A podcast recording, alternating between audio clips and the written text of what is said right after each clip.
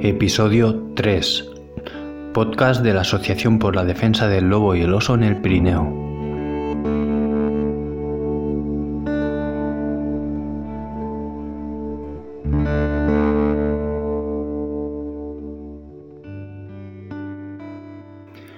Muy buenas, os habla Pau y si recordáis la semana pasada hicimos una introducción del caso Cachú, un oso con muy buena genética asesinado en Les, un municipio de la Valdarán. Si os parece, haremos una breve recapitulación de lo que fue la vida de Cachú antes de su muerte en marzo de 2020. Nada, tardaremos un minuto.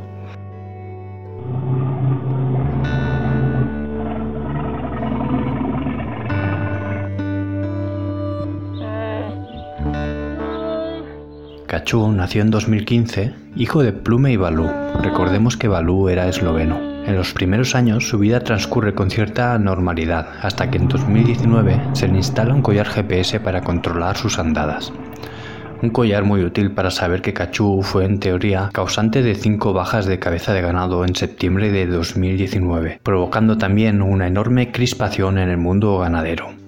Por ese motivo se decide poner en práctica el protocolo de intervención con osos en el Pirineo bajo la presión incesante del gobierno aranés, que pretende saltarse todos los pasos del protocolo y que el oso sea directamente expulsado. Cachú no comete más bajas hasta que el 9 de abril de 2020 es encontrado muerto en un bosque de Les. Curiosamente, las fotografías del cadáver de Cachú realizadas por los agentes rurales delatan una pista que sus asesinos pasarían por alto. El oso tenía dibujado en su rostro la risa sardónica, algo que harían sonar las alarmas de todos los grupos ecologistas.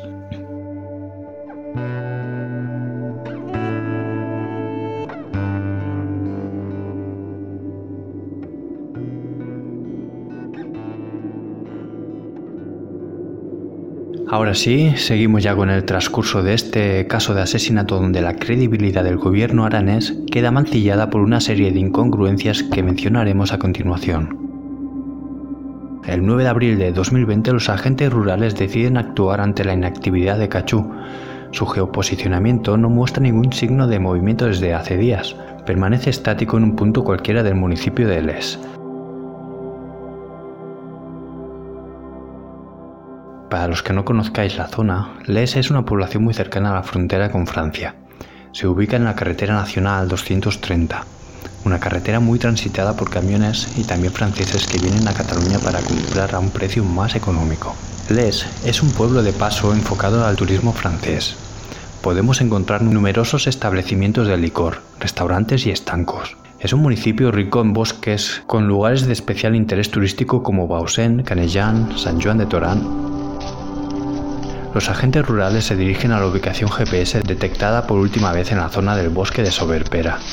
Es extraño que el collar no emita movimiento y las posibilidades de que se le hubiera caído eran escasas. Junto a una pared de 40 metros, en una zona boscosa, encuentran a Cachú muerto.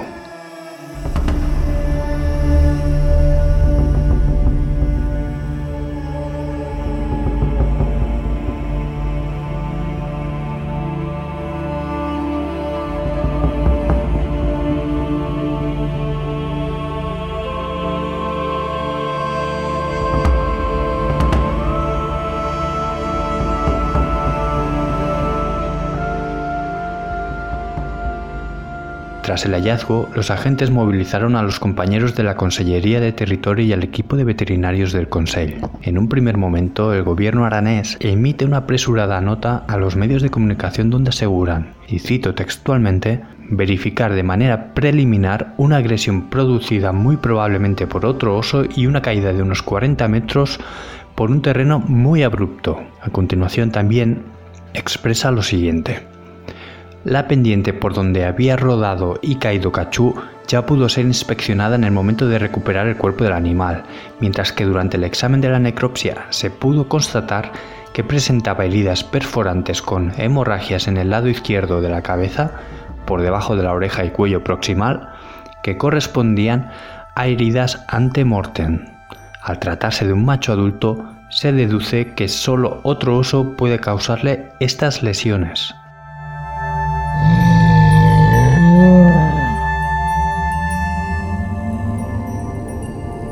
Bueno, pues queda claro que a pesar de tantos cabos sueltos, el Consejo de Arán descarta por el momento cualquier otra hipótesis que no sea la pelea con otro macho.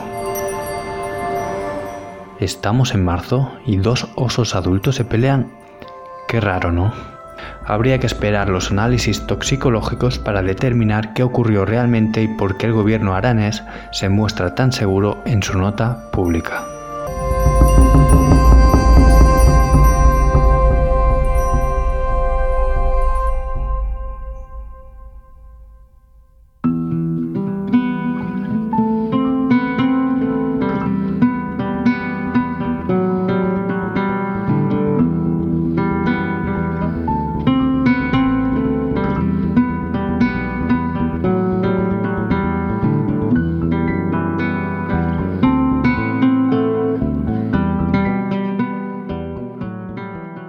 Ya hemos explicado en el episodio anterior cuál es la postura del Consejo de Arán ante la presencia de osos y la rotundidad del síndico aranés, presidente de Valdarán, pidiendo la extracción del oso, pasando por encima de cualquier protocolo de intervención y por encima de la salud poblacional del oso del Pirineo, en que según WWF, los niveles de variación genética de esta población que permiten su supervivencia están entre los más bajos de los descritos en la literatura científica para esta especie, lo que sitúa a esta población en una situación crítica.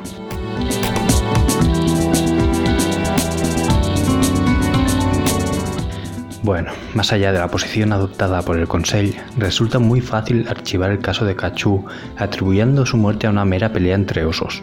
Varias entidades ecologistas como FAPAS e Ipcena se percatan de esa risa dibujada en el rostro de Cachú. Quizá ya sabéis qué significa la risa sardónica en el rostro de un animal, pero haré un par de menciones recogidas en la red con fundamento científico.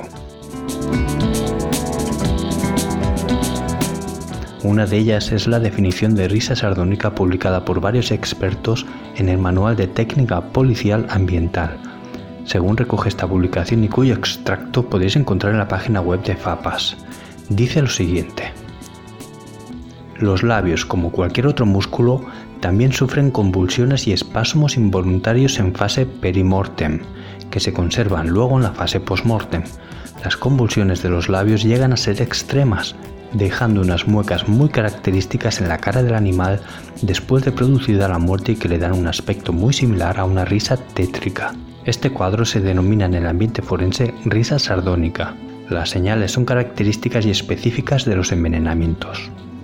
Cierro comillas en dicho manual podréis encontrar la información más extendida y que la verdad es muy interesante a la vez que macabro. De hecho, el término sardónico proviene de Cerdeña, de la época en que envenenaban a los ancianos desvalidos con hierbas venenosas, causándoles esa inquietante sonrisa en la cara. Parece mentira, pero hablamos de hace más de 2000 años y hoy sigue pasando. ¿Qué nos queda de humanos? Bien poco, la verdad. Sigamos.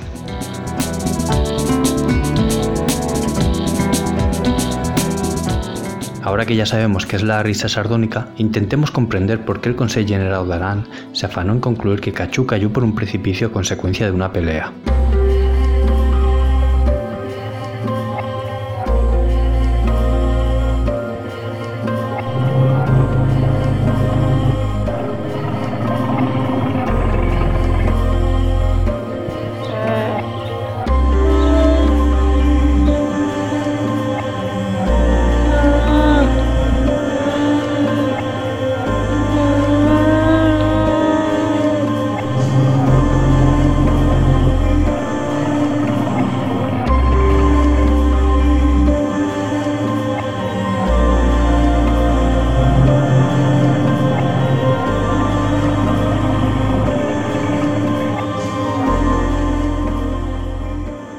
Continuación, en respuesta a la nota pública del gobierno aranés, varios grupos ecologistas constituidos por IPCENA, SEO Life Cataluña, FAPAS y la Federación de Ecologistas de Cataluña manifiestan que, comillas, consultados expertos sobre el estudio y la conservación de los osos, resulta inverosímil este informe preliminar en los siguientes aspectos.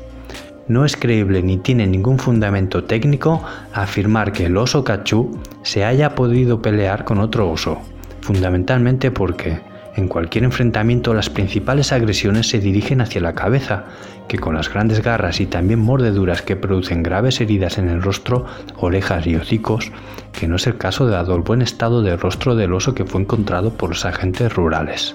Y también se amplía que un oso con 200 kilos, los golpes sufridos por la inercia del peso le hubiera producido con grandes probabilidades fracturas en las extremidades, rasguños en la caja del emisor GPS del collar, entre otros.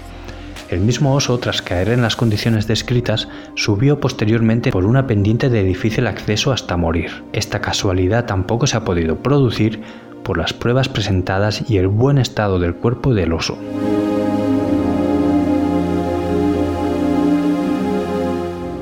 Además, estas organizaciones tampoco se muestran de acuerdo con la técnica disuasoria de aplicar fungicida a la carroña, puesto que puede producir afectaciones a otros animales más pequeños, y concluyen que una de las imágenes aportadas por los agentes ambientales del Valle de Arán y los agentes rurales de la Generalitat en el momento de encontrar el cadáver es la del rostro del oso con la típica sonrisa sardónica, rictus característico en los mamíferos muertos por envenenamiento. Cierro.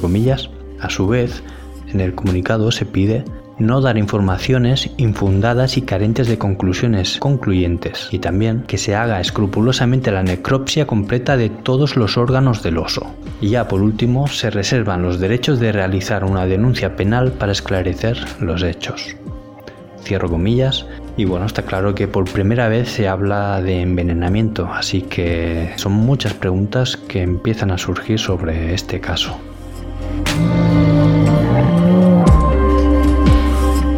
Posteriormente, el Consejo General d'Aran emite una nueva nota en respuesta a la nota de los grupos ecologistas en que se rectifica en la literalidad del comunicado emitido inicialmente y que no emitirá más comunicados hasta tener los resultados completos de la necropsia. Es decir, prefieren que la población aranesa, ganaderos y el resto de la opinión pública crean por el momento que Cachú fue muerto por una pelea con otro macho.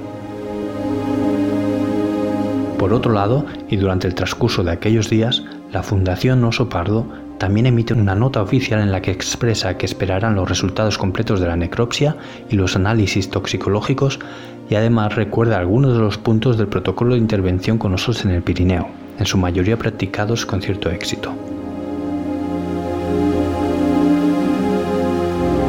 Llegados a este punto, el escándalo es irrefrenable.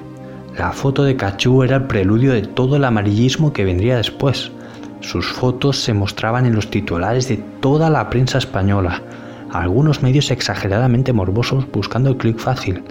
Pero aquella risa fue también una risa simbólica ante tanta ineptitud humana, ante tanto egoísmo que no mira más allá de sus propios intereses. ¿Y por qué? La coexistencia entre osos y humanos ha sido posible durante miles de años, y eso y cuando la presión que ejerce el tan temido Homo sapiens sapiens es tan fuerte que ni siquiera algo más de medio centenar de osos pueden vivir tranquilos en la cordillera más inhabitada de la península.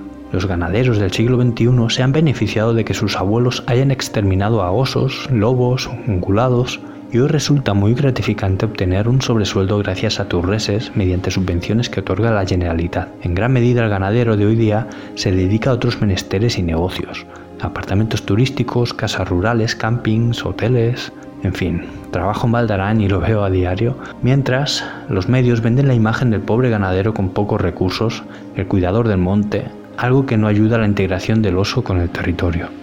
Recordemos que en 2020 han muerto por disparos o envenenamiento tres osos, el 6% de la población total de osos en el Pirineo. ¿Quién es la víctima aquí?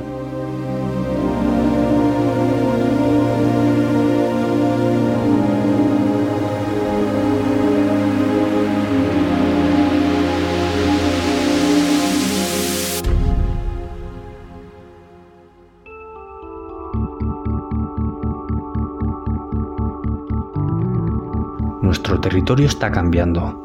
Y como sociedad no solo debemos reparar en el daño que hemos causado en cuanto a emisiones de carbono, sino también en cuanto a la recuperación de nuestra biodiversidad, porque si tan solo uno de los eslabones de la cadena trófica se rompe, llevará consigo una ruptura del equilibrio y nuestros montes dejarán de ser fértiles, los ungulados y el ganado poblarán nuestras montañas, los pastos y los campos serán arrasados por cérvidos, jabalís, conejos, se desertificará el Pirineo, en fin, cosas que vemos a diario en la cordillera y en el resto del país. No hace falta citar ejemplos, solo hay que salir al campo y verlo. Pero volvamos a Les.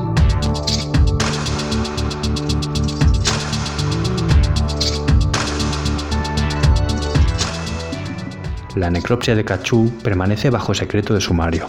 Desde todas las entidades ecologistas se solicita que la necropsia se haga pública para esclarecer dudas. En mayo se decreta el secreto de actuaciones hasta que en noviembre sale a la luz el mayor escándalo contra una especie en peligro de extinción. Salen los resultados de la necropsia. La muerte fortuita que defendía el gobierno aranés es completamente descartada por esta investigación. Se confirma definitivamente que Cachú fue envenenado intencionadamente.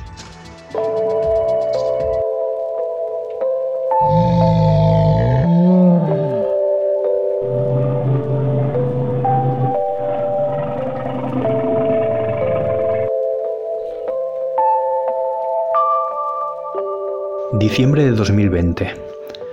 En la investigación de los agentes rurales, según recoge el diario.es, se especifica que cerca de la zona donde se produjo el envenenamiento Bajo una piedra había escondido un envoltorio de medicamento y unos metros más allá una garrafa blanca vacía.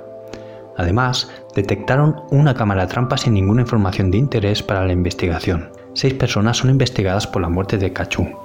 La juez levanta parcialmente el secreto de sumario tras una complicada investigación.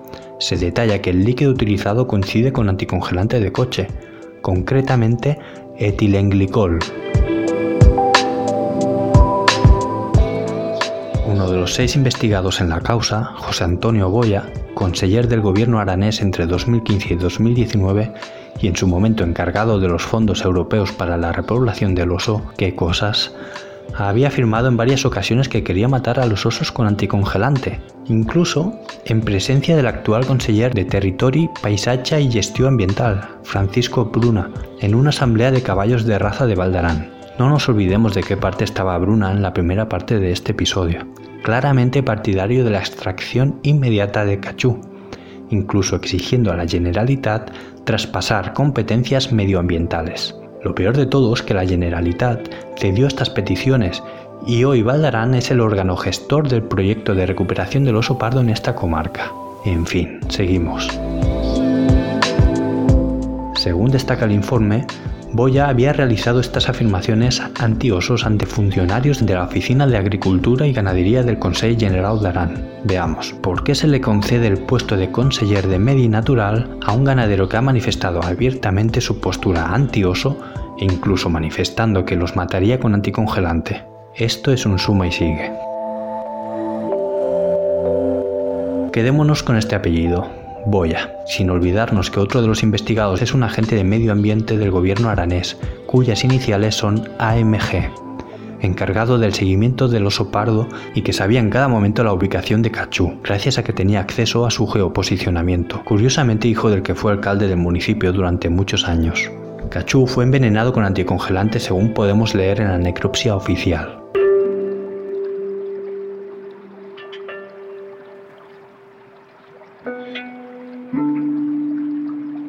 Quería acceder al informe oficial para no tener que leer con pinzas las interpretaciones realizadas por los medios, sin embargo, hay que rebuscar mucho para encontrar no más de un fragmento del original. No es un informe público por lo que deduzco, desconozco si está a disposición pública, pero la verdad es que no lo he encontrado en la red, ni en páginas de ninguna institución oficial. El extracto de la necropsia que he encontrado dice lo siguiente.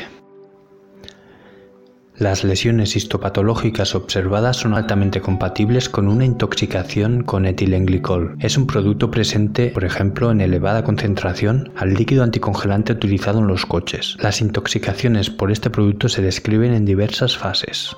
La primera etapa 12 horas después de la ingesta se caracteriza por una disfunción del sistema neurológico central y se acompaña de una grave acidosis y una irritación gastrointestinal. Después puede aparecer depresión, ataxia, estupor y coma.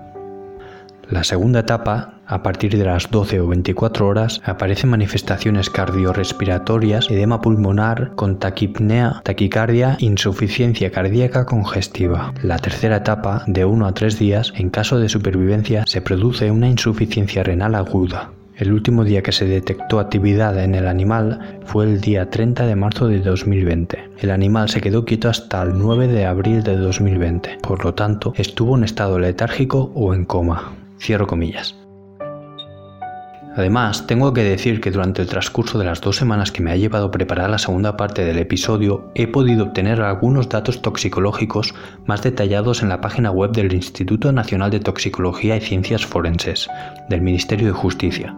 En esta página, el Ministerio de Justicia elabora una memoria anual de toxicología, un documento de 272 páginas que contiene una sección destinada a medio ambiente, en que se recogen varios casos particulares analizados durante ese año entre ellas un resumen toxicológico extraído de la necropsia realizada a nuestro pobre Cachú. En esta memoria podemos encontrar exactamente las analíticas realizadas y vemos como claramente se especifica lo siguiente. Abro comillas. El Servicio de Ecopatología de Fauna Salvaje hizo una necropsia preliminar el día 10 de abril, donde se observan unas heridas faciales compatibles con un traumatismo provocado por otro oso, pero de carácter leve y sin afectación a estructuras vitales.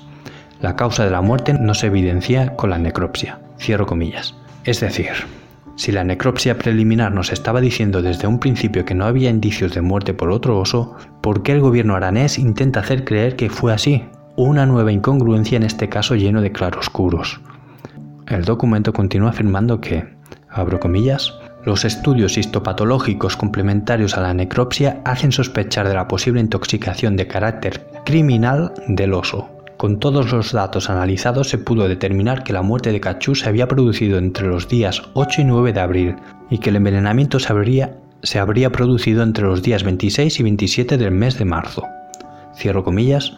En la web de la asociación intentaré colgar una serie de gráficos de estas analíticas del informe forense publicado por el Ministerio de Justicia y los efectos de toxicidad detallados que produce la ingesta de etilenglicol. Y bueno, a los hechos me remito. Por un lado, hay un informe oficial de la necropsia y por otro lado, hay unos investigados relacionados de manera directa con el programa de recuperación del oso pardo. Uno desde estamentos políticos, el señor Boya, otro a pie de campo, el agente de medio ambiente AMG. Y mientras se está realizando el traspaso de competencias en políticas de fauna salvaje. ¿En qué mundo vivimos?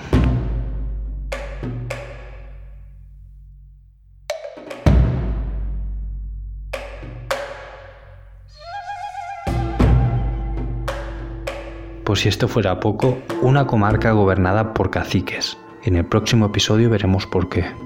Ganaderos vestidos de traje, con negocios paralelo pero igualmente recibiendo subvenciones de la Generalitat, dinero que podría destinarse a tener un pastor vigilando el ganado o a la formación de mastines.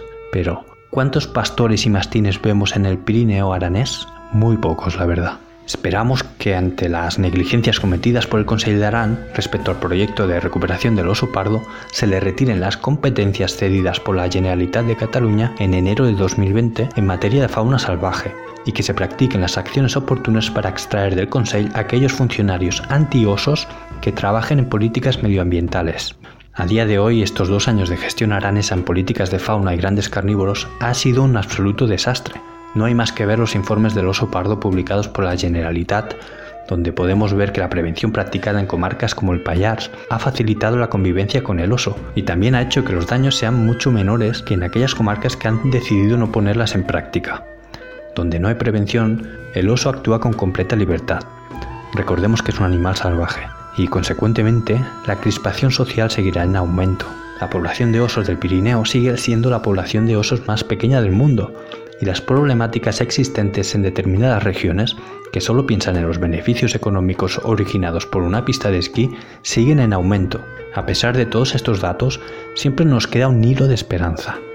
Son los primeros años de convivencia con una especie que está recuperando el lugar que le robaron a base de escopetazos. Es lógico que los conflictos de convivencia se den casi a diario, pero la voluntad de nuestra asociación, así como del resto de asociaciones que se manifiestan a favor del oso, es protegerlos durante el transcurso de estos años en que su población está más desprotegida.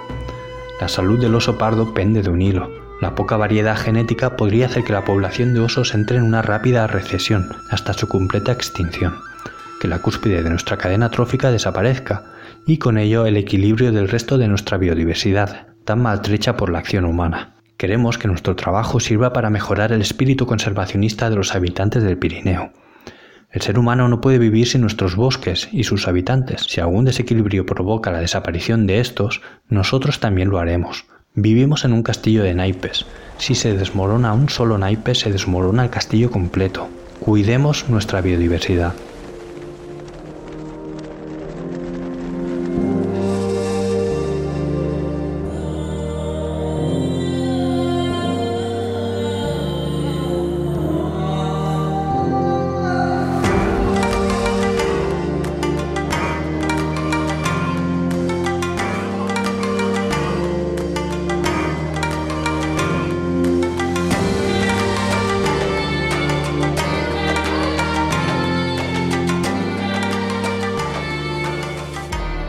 Aquí finaliza el episodio de hoy, la segunda parte del caso Cachú. Grabaré una tercera parte donde hablaremos de cómo el caso Cachú destapó una red de narcotráfico en Valdarán, en la que también hay varios políticos implicados. He intentado contrastar toda la información que aparece en el episodio y ampliar algunos detalles que no se encuentran en la red. Espero no haber aburrido demasiado y si no es así es que eres un apasionado de la vida salvaje como nosotros y recordar que podéis ver en breve la transcripción de este episodio publicado en nuestra web en formato artículo. La web es www.adlopirineo.org. Allí encontraréis información extra, documentos que he consultado, gráficos y demás. Para cualquier duda, consulta o interés en colaborar con la Asociación por la Defensa del Lobo y el Oso en el Pirineo, podéis escribirnos. Así que sin más, me despido y hasta pronto.